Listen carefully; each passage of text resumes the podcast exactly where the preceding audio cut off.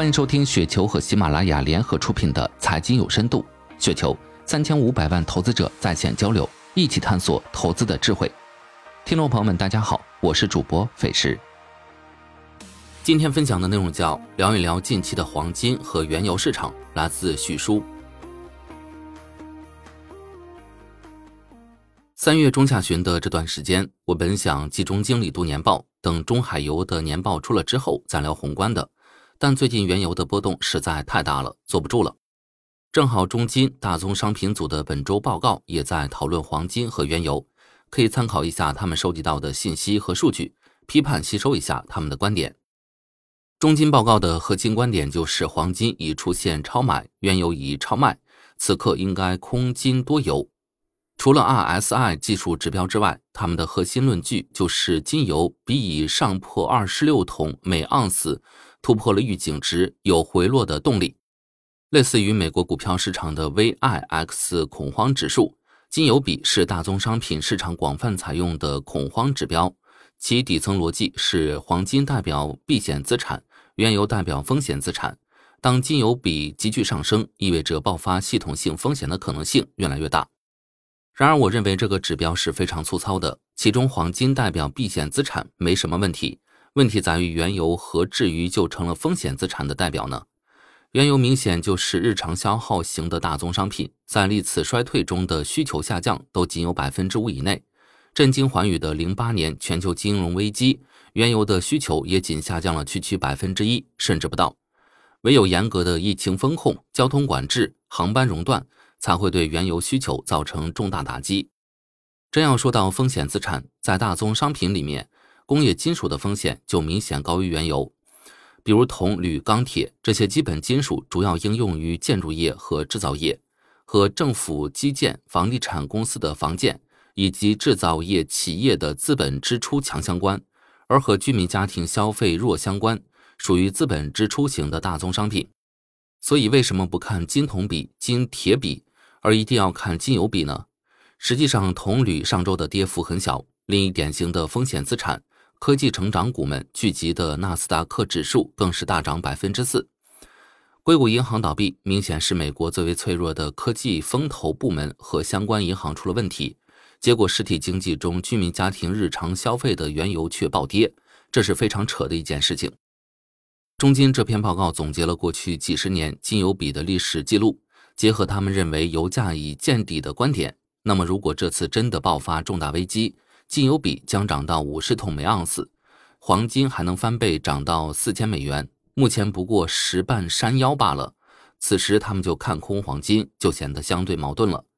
所以忘了金油比这个不靠谱的指标吧，还是得具体问题具体分析。首先，对于黄金，底层逻辑依旧是做空经济增长。同时做多通胀的多空配对组合交易，在岁月静好的年景，经济欣欣向荣，每年的增长都很可观。同时通胀温和，如同被驯服的宠物。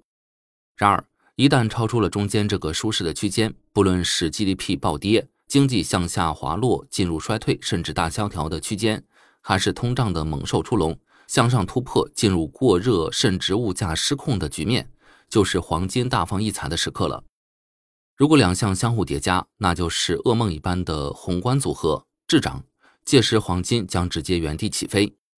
从去年十一月以来，黄金从一千六百五十美元快速上涨至一千九百八十美元，这不过反映的是经济衰退的预期罢了，通胀预期压根儿还没起来。接下来，美联储很可能会审慎评估银行系统性的风险，预计货币政策转向宽松的时点将大幅提前。如果下半年美联储确实转向宽松，那么通胀预期不论如何都将压不住了。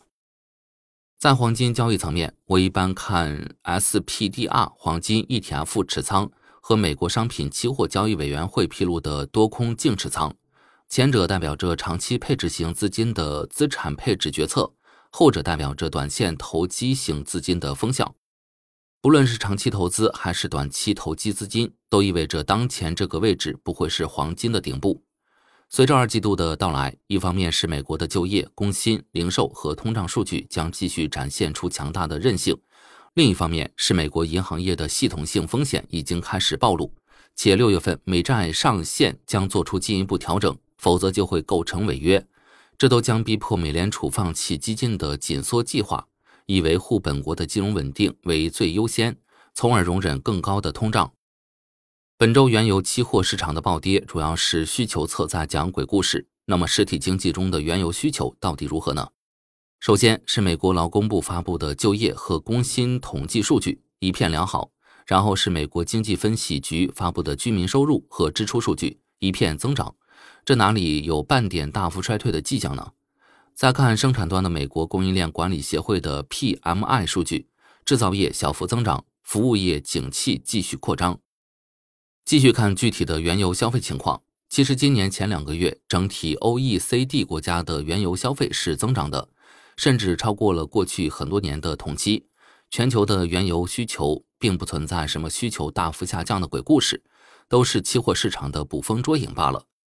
而且我现在越来越觉得，美国的实体经济不会衰退了。他们的非金融企业和居民家庭不仅资产负债表很稳健，而且利润表增长也比较可观，实在是看不出什么风险。美国最脆弱的部分在哪里？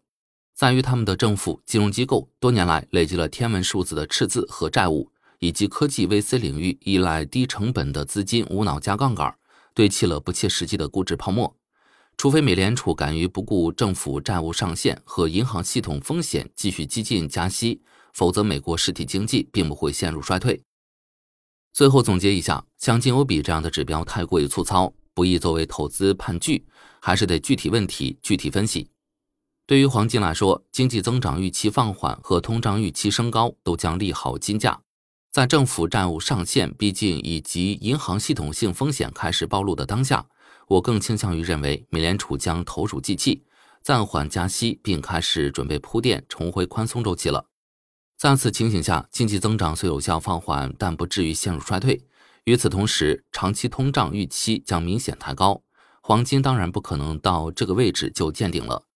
对原油来说，全球需求稳定增长，而供给却肉眼可见的减少。如果近期大跌，我就准备加点仓了。以上就是今天的全部内容，感谢您的收听。